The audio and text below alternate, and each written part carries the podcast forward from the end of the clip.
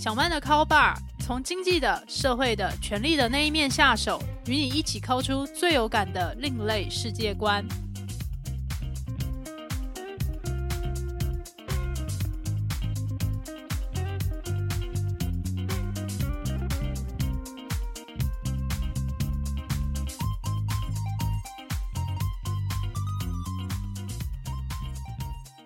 Hello，各位 Bar 友，欢迎光临小曼的 Call Bar，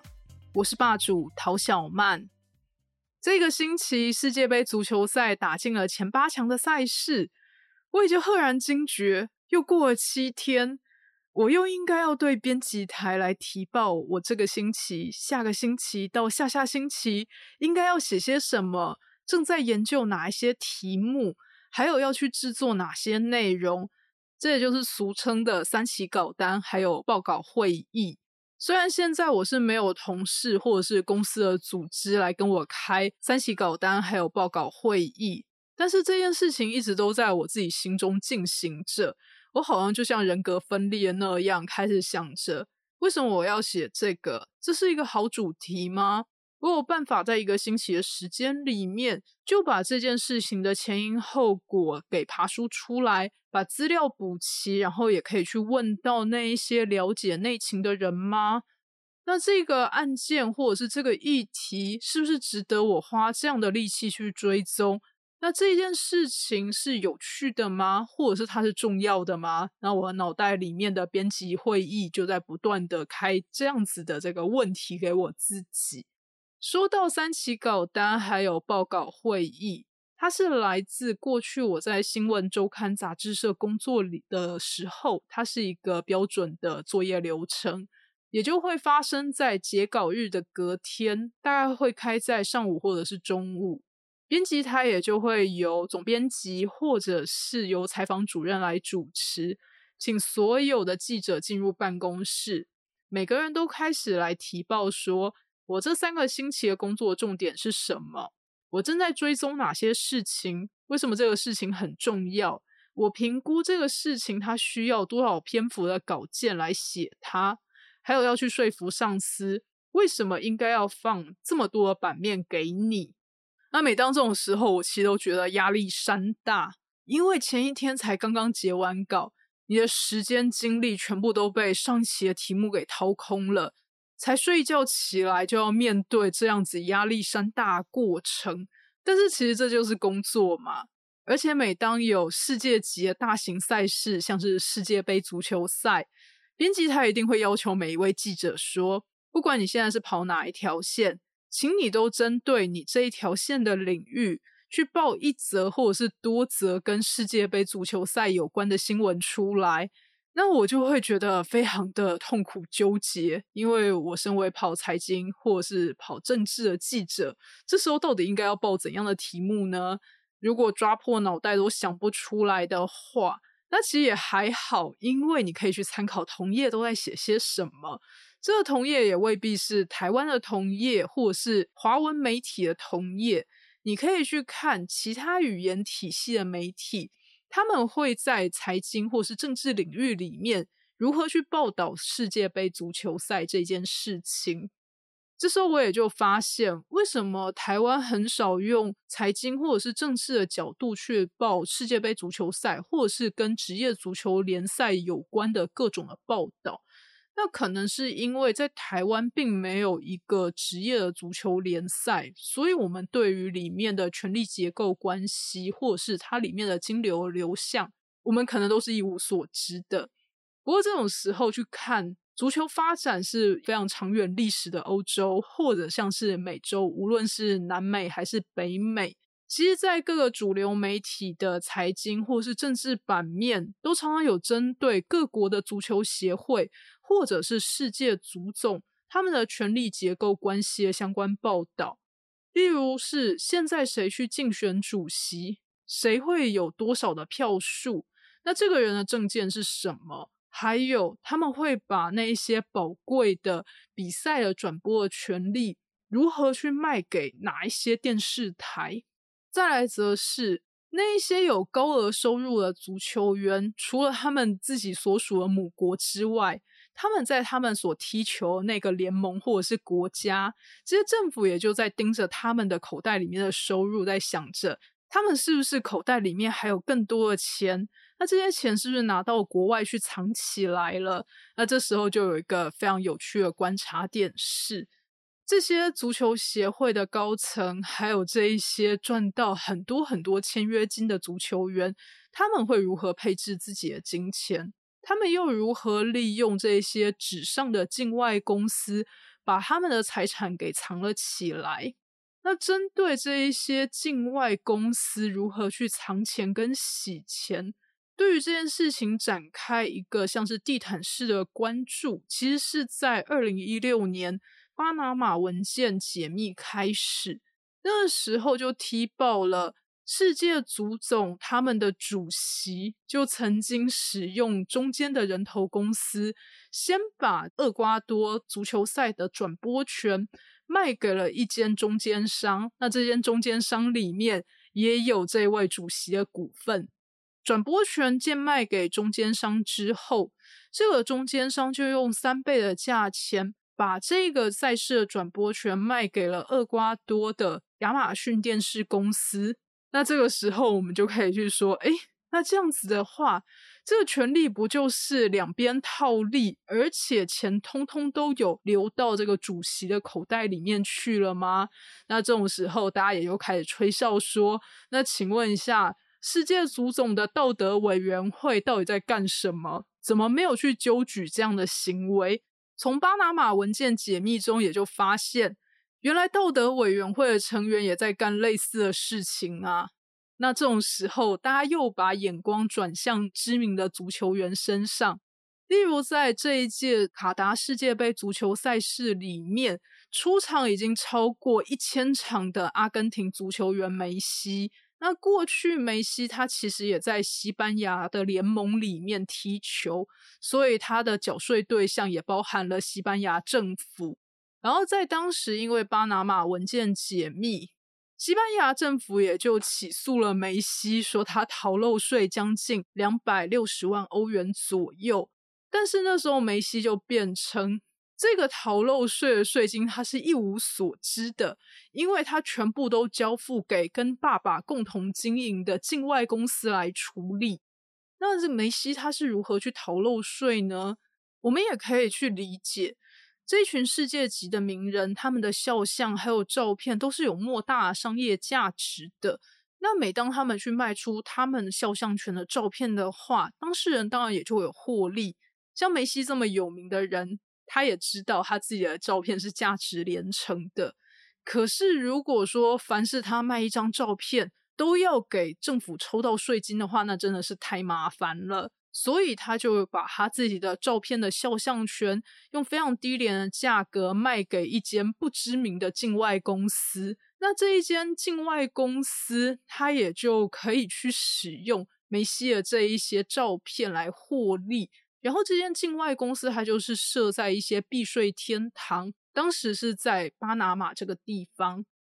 既然纸上公司设在避税天堂，梅西他卖了一大堆照片，都跟西班牙政府毫无关系。但是这个时候不屈不挠的西班牙的检察官就去查出，在这些境外公司的签署的文件里面，也就含有梅西他本人以及他的父亲。我们以下就称为老梅西他们的签名。于是梅西他本人就对检察官说明说：“哦，当我爸把一切的文件拿到我面前时，因为我很信任他是我爸，所以我看都不看就签下去了。我根本就不知道我签了些什么。”当时除了两百六十万欧元的逃漏税金必须要被西班牙政府追回之外，梅西他其实也会面临大概两年的逃漏税的刑法的起诉。那后来为什么梅西他依然在二零一六年的时候当选世界足球先生，而且他并没有入狱呢？那当然是因为他爸老梅西就把这一切都得给坦住了。老梅西就对检察官承认说：“没错，一切都是他主导的。而且他在他儿子签名的时候，他就一直跟他儿子说：‘你就相信我这个做爸爸就好了，你不用去看这里面到底是写了些什么。’”所以后来梅西也就从巴拿马文件里面的揭秘风暴里面就全身而退了。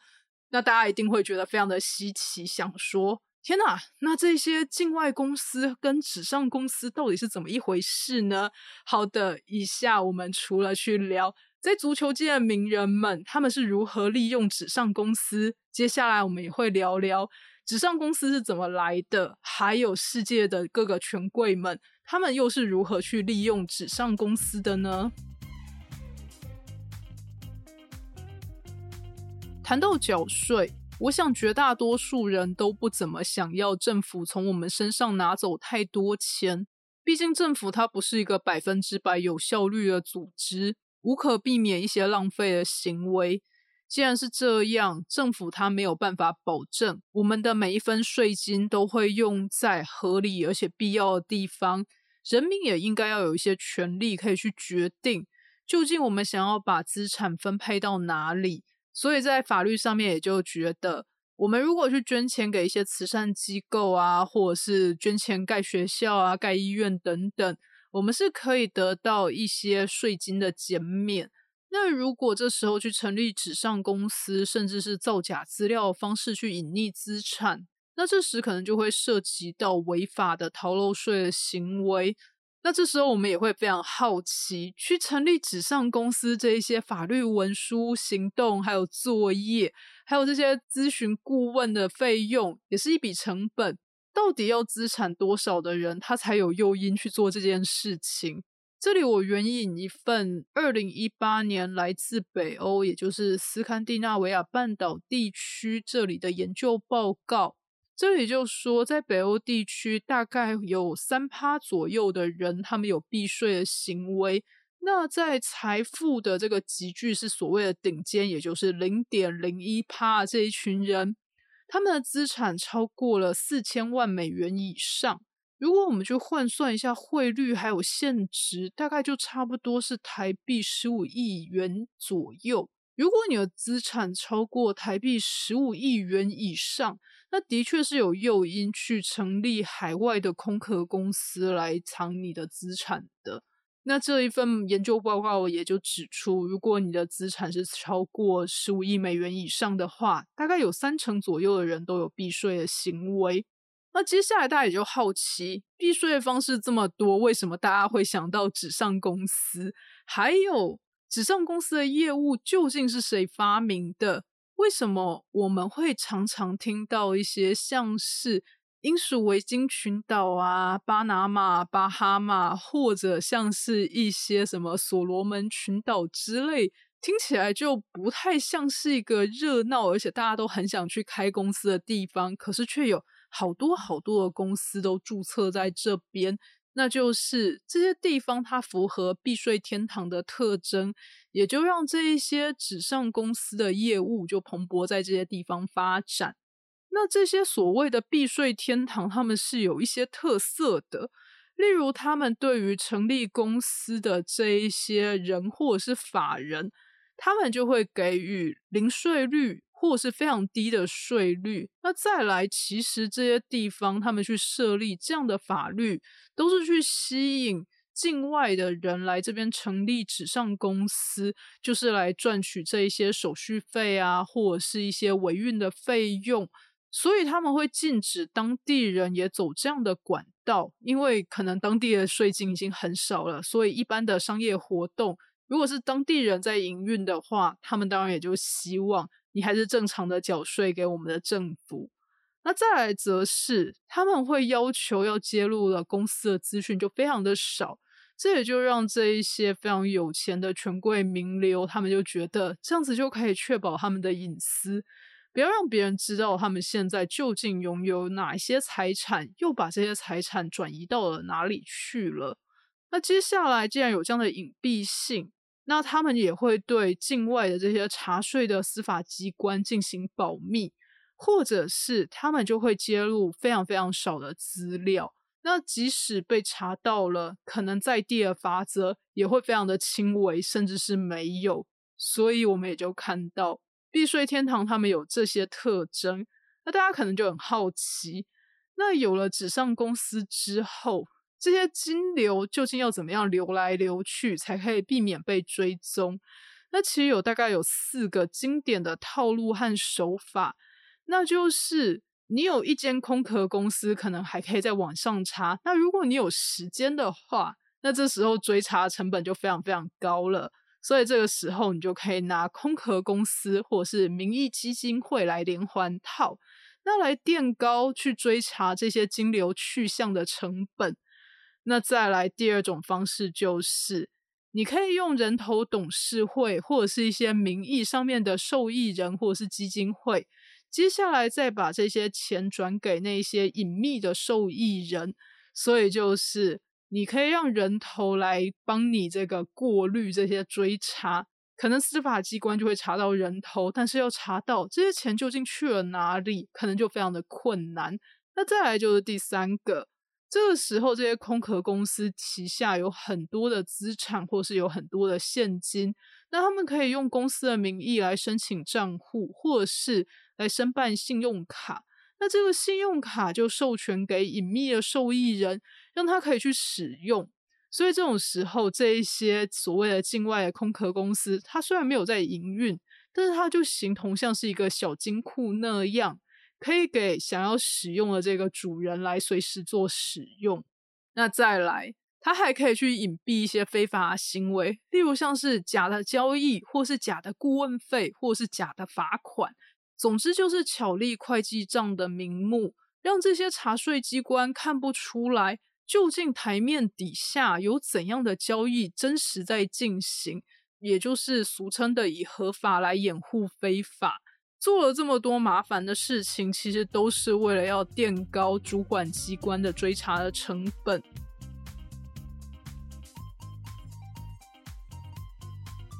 大家都有从新闻报道上面看过海外洗钱、空壳公司、避税天堂这些专有名词，但是对于世界级的名流权贵来说，这才不是专有名词而已。这是他们行之有年，而且是行之几十年的生活方式。外界其实很难去看到说，哎，究竟他们是怎么样去玩的？还有，我们也很难去监督，毕竟连玩法都不知道。我觉得社会大众对此有比较深刻，而且是系统性的理解。这应该是仰赖二零一六年的巴拿马文件解密案。巴拿马文件解密是怎么一回事？然后，为什么叫做巴拿马文件？它其实可以从一九七零年代成立于巴拿马的莫萨克冯塞卡事务所说起。莫萨克冯塞卡，它分别是两位合伙律师，他们的姓。莫萨克他是一位德国裔的巴拿马人，他的父亲还有祖父都曾经为纳粹党服务过。所以在希特勒垮台之后，也就举家逃往了中南美洲，也就在这边安家落户，寻求了政治庇护。那接下来，冯塞卡他则是出生于巴拿马本地的望族。巴拿马这个国家，其实在近代真的是命运多舛。他在二十世纪初从哥伦比亚这边独立之后，其实是一直无法脱离美国老大哥掌控。美国老大哥也就在巴拿马这边就开发了巴拿马运河，去连接大西洋还有太平洋的运输。但是这一笔这个投资，当然美国老大哥是希望可以永久的得到他的获利，这也就让很多巴拿马青年就觉得群情激愤，觉得美国已经不只是太上皇，已经根本是实地在统治巴拿马了。他们希望可以透过更多国际发声，还有行动，去为自己的国家争取国际地位。当时冯塞卡他的做法是前往联合国服务。那日后他对媒体去叙述这一段过往的时候，他又说，在联合国日子完全粉碎了我的理想。他为什么会这样说？他自己本身是没有太多解释的。但我们其实也可以想象，我们究竟跟公务机关交手的时候，那些公务员都给我们一个怎样的印象跟感觉？在联合国这一种国际级的公务机构里面，我们就可以想象，它有更加复杂的利益纠葛，还有各国不同的立场，所以要在里面施展抱负，绝对是非常非常困难的。在那个时候。冯塞卡他就遇到一位瑞士籍的律师，对方就露出一副非常感兴趣的目光，对他说：“原来你是巴拿马人呐！”他一开始当然就觉得很奇怪，想说对方为什么对他这么感兴趣呢？原来是那一位瑞士籍律师，他就为许多的瑞士的资产家进行财务规划。财务规划也就包含，究竟他们要把钱放在哪里，才可以去回避瑞士政府的查税。当时还在建构法律，而且国家的无论是民生经济还是各种制度都在草创时期的巴拿马，也就变成他们觉得是一个值得作为海外藏钱的地方。所以在欧陆得到了这一些客户名单之后。冯塞卡他回到了巴拿马，也就跟他的合伙人莫萨克一起去寻找世界上可以有潜力被开发成为避税天堂的地方。那后来我们所熟知的英属开曼群岛，其实也就是跟莫萨克、冯塞卡他们有非常直接的关系。我们看到这两位在这个离岸金融，也就是离开海岸边的金融世界。所谓离岸金融，也就是让这些名流权贵他们的钱流出国境之后，就进入了一个我们无法查知的领域，然后就成为他们可以自由提领的快乐小金库这样的世界。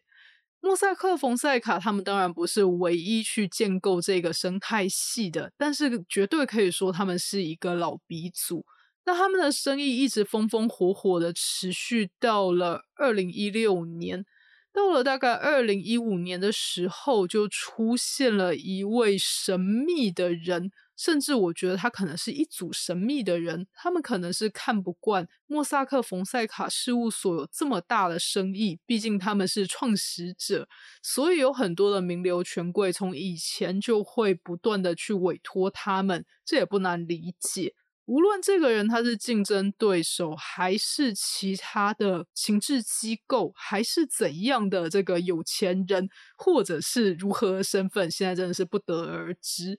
总之，这一个神秘的人，他就从莫萨克冯塞卡事务所里面盗出了二点六 TB 这么多的资料，然后就拿去给国际的大媒体。请他们进行解密，并且去踢爆这一些权贵他们藏钱的行为。一开始，这位神秘人士他就找上了《纽约时报》，但是《纽约时报》看到这么庞大的资料量，里面大概有一千一百五十万笔以上的这些文件文书。会计报表，还有各式各样的往返的资讯，那真的是看得大家头都痛了。所以，虽然它是一个无敌重磅的新闻，但它可能不是一间媒体的能量可以去承担这个解密的责任。再来，则是当时《纽约时报》的内部高层也会担心。这一组档案里面有这么多来自，譬如说中国红色权贵，像是温家宝啊，或者像是习近平，或是薄熙来这一些当权的政治人物们，他们的后代，还有他们自己是如何去成立海外公司来藏钱，这一切都在这个资料夹里面的话，你敢不敢去全部把这些消息摊出来？后来，《纽约时报》并没有去理会这一则爆料，还有这位神秘人士。这位神秘人士也就觉得太可恶了，这些主流媒体怎么可以这么腐败呢？所以他就去寻找其他可能愿意来播报这些新闻，而且去进行解密行动的媒体。那时候，他们就找上了南方德国日报。为什么会去找南德日报呢？其实我觉得很有可能是因为莫萨克冯塞卡事务所创办人莫萨克他本身的这个纳粹的背景，这件事情在德国现代当然是会引起检讨还有反弹的，所以在政治正确这一步上面先站稳了一步。那后来南德日报他们也就把握了这条线索。但是他们也觉得这笔资料量真的是太庞大了，所以他们后来就跟国际调查记者组织来合作，就开始逐条去研究这一些一千一百五十万笔以上的资料里面，究竟涉及了哪些名流、权贵还有名人，他们究竟做了哪些好事。所以前面讲到阿根廷的足球名将梅西，他跟他老爸如何去成立了海外的纸上公司来逃漏税，还有国际足总他们如何使用这一些空壳公司来进行这个假交易，或者说如何靠这个方式来收取汇款，我们可以说这一切解密都是沧海之一粟。也可以说，谁叫他们就是特别有名，所以他们的名字啊，还有他们所做的事情，会优先被大家想到。那至于还有谁在里面做了什么事情，那到了后来，其实就是二零二零年的时候，有另外一个解密行动叫潘多拉解密。那这个解密行动，它就主要是针对俄罗斯寡头，还有中东地区的贵族们。那我真的是非常期待那个潘多拉解密，它将来会有中文版的这个专书可以出版。巴拿马文件解密的这个行动，它有两本中文已经翻译好的书可以看，其中一本就叫做《巴拿马文件》，是商周出版的。那另外一本叫做《金钱密界》。那这个“密”是隐秘的“密”，然后“界”是界限的“界”，是天下文化出版的。那前面这一本巴拿马文件，它是由南方德国日报的两位参与其中的调查记者所写的，《金钱密界》则是由美国记者所撰写。我觉得它两本其实有一些调性上面的不同，那也可以看出，其实这里面就呈现了媒体的门户之见。因为在金钱密界以及美国记者观点里面，他真的是比较资深，而且比较会说故事。我自己身为读者，在看他们两组的报道里面，就会觉得《巴拿马文件》的这本书里面就把整一场行动形容为是英雄行动，但是在美国记者金钱密界里面就提到了。其实，在国际调查记者的团队里面，也常常会有意见不合啊，资源分配不均，或者是有些人就想要先拿走独家，但是大家又觉得说不行，我们应该要等到这个解密的力道达到某一定程度，我们才可以对外公开。那再来则是，到底谁要投入多少资源，谁真的募得到钱，谁只有出一张嘴。那在这个美国记者版本里面。对于这些媒体的门户之见，还有这一些圈内人的吵架，其实记录的就蛮详细的。我觉得我自己因为是媒体同业，所以看到这些八卦也就会呵呵笑，我就会觉得说啊，我可以理解啦。你们会在这样子的大计划里面有这么多意见不合，但是最后可以做到这个程度，也挺不容易的。不过，就一般读者而言，大家会想要知道这一些专业人士他们关起门来里面的那些小吵架吗？这点我就不太确定的。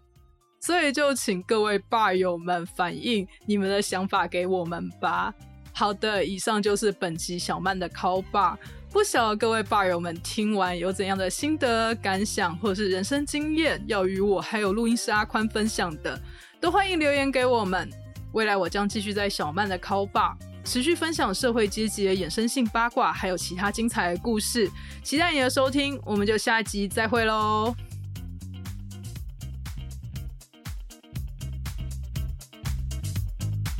本集节目由主持人陶小曼、合作伙伴阿宽共同制作。如果你喜欢小曼的 Call Bar，欢迎给我五星评分，然后追踪、订阅、分享给你的亲友。一起抠出更有趣的世界观哟！